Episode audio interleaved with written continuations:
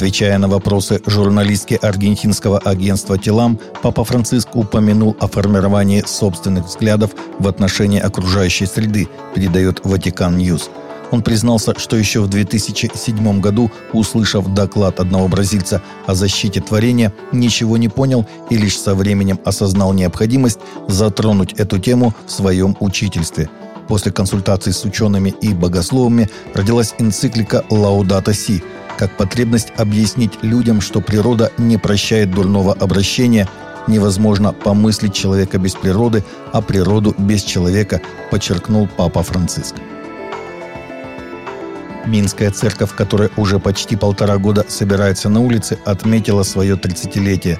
В воскресенье 19 июня «Новая жизнь» отпраздновала свой 30-летний юбилей – Пройден внушительный путь, и христиане уверены, что впереди их ждет еще более грандиозный путь, говорится на сайте церкви.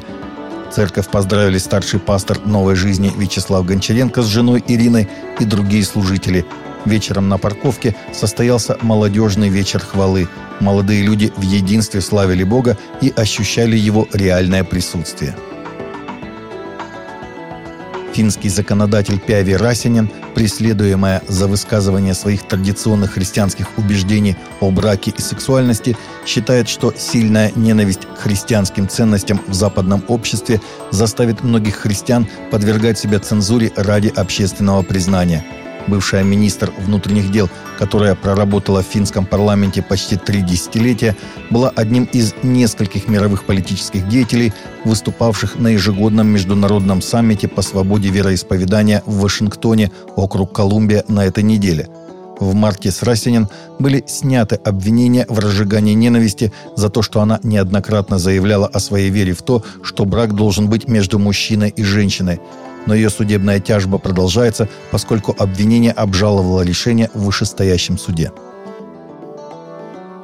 Житель Германии, которому исполнился 101 год, был осужден по более чем трем с половиной тысячам пунктам обвинения за соучастие в убийствах и за службу в нацистском концентрационном лагере Заксенхаузен во время Второй мировой войны. Региональный суд Нойрупина приговорил его к пяти годам тюремного заключения – Мужчина, которого местные СМИ назвали Йозефом Си, отрицал, что работал охранником СС в лагере и помогал убийствам тысяч заключенных. Однако суд счел доказанным, что он работал в лагере на окраине Берлина с 1942 по 1945 год в качестве завербованного члена военизированного крыла нацистской партии.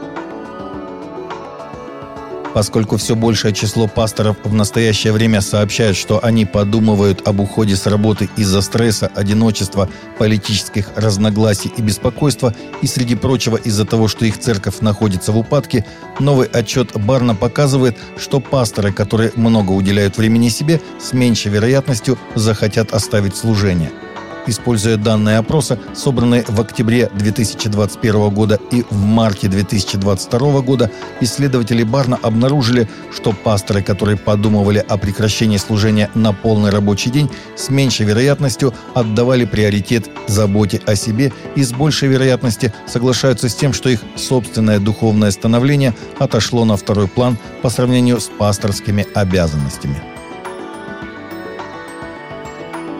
В конце июля состоится премьера фильма, основанного на реальной истории 12 школьников из футбольной команды и их тренера, которые более двух недель провели в затопленной пещере в Таиланде.